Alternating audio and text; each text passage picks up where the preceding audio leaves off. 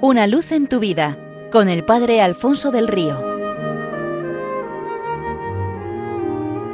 Un cordial saludo para todos los oyentes de Radio María desde el Seminario Diocesano de Getafe.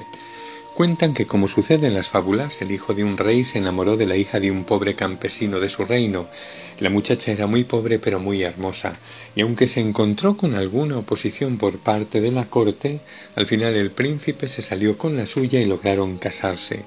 Durante algunos años vivieron en plena armonía y felicidad, pero sucedió que a la muerte del rey al príncipe le tocó asumir el trono, y este hecho hizo cambiar las cosas.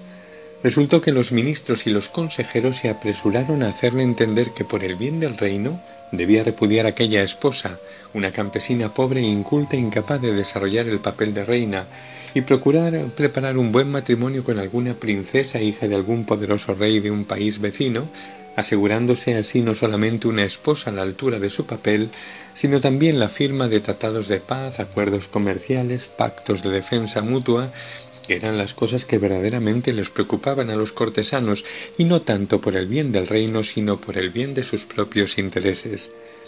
Repudiad la majestad. Después de todo sois el rey, y ella es tan solo la hija de un pobre jornalero, le decían. La consolidación del reino y la prosperidad de vuestros súbditos debe de ser colocada por delante de todo, le insistían y aquella insistencia se convirtió en una presión muy difícil de soportar. El caso es que al final el joven inexperto rey acabó por ceder. Lo siento mucho, pero por razones de Estado tengo que darte acta de repudio, dijo lleno de consternación a su esposa. Mañana podrás volver a la granja de tu padre y rehacer tu vida. Yo me aseguraré de que nunca paséis ningún tipo de necesidad y también quiero que te lleves de palacio lo que más te guste, lo que más quieras, sea lo que sea, es lo menos que puedo hacer después de estos años juntos. Con estas palabras ponía a disposición de la reina fabulosos tesoros, joyas, obras de arte, Aquella noche cenaron por última vez juntos. La cena transcurrió en absoluto silencio dada la gravedad del momento, aunque la esposa, aparentemente muy tranquila, no dejó de tener los gestos de cariño habituales hacia su esposo. Había adornado festivamente la mesa, había encargado que prepararan los platos favoritos del rey y ella misma les canciaba su vino preferido en la copa. Terminada la cena, el rey, cansado por el ajetreo del día y por lo emocionalmente intensa de aquella última cena, sintió sueño y se retiró a dormir. Durmió profundamente durante horas, y al despertarse lo hizo no en la cámara real, sino en la humilde choza de su suegro. ¿Qué hago yo aquí? ¿Qué significa esto? ¿Cómo he llegado hasta este lugar? preguntó totalmente desconcertado. Me dijiste que podía traerme de palacio lo más querido fuera lo que fuera, que me sería dado. Pues bien, lo más querido para mí eres tú, le dijo su esposa. El rey, conmovido por aquella declaración, se arrepintió de sus palabras, se enfrentó a sus consejeros y decidió permanecer casado con ella para siempre, eso sí, amándola más que nunca.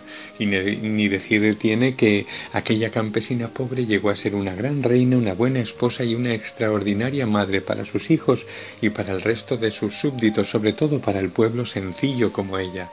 Además, su cercanía y su simplicidad cautivaron a reyes y magnates, proporcionando a aquel reino uno de los periodos de mayor paz y prosperidad de su historia. El esposo por excelencia es Jesucristo. Él ha venido a la tierra para enamorar a la humanidad, para declararle su amor extremo, todo matrimonio encuentra en él el paradigma de lo que ha de ser, así como la fuerza para lograr vivirlo, porque no sólo muestra la verdad, la bondad y la belleza del amor humano, sino que lo enriquece desmedidamente a través del sacramento matrimonial y lo convierte en transparencia de ese amor loco suyo por su esposa, la Iglesia, ese amor insuperable que le llevó a morir por ella con el corazón roto de amor en la cruz. De su mano es posible vivir en la tierra un amor así de grande. ¿Qué es lo que nos hace falta? Acoger con la sencillez y la docilidad de un niño esa propuesta del Señor de entrar a reinar en nuestro corazón y cambiárnosle en el suyo.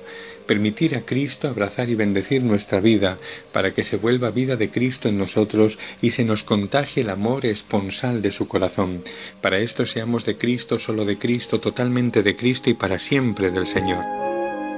Una luz en tu vida con el Padre Alfonso del Río.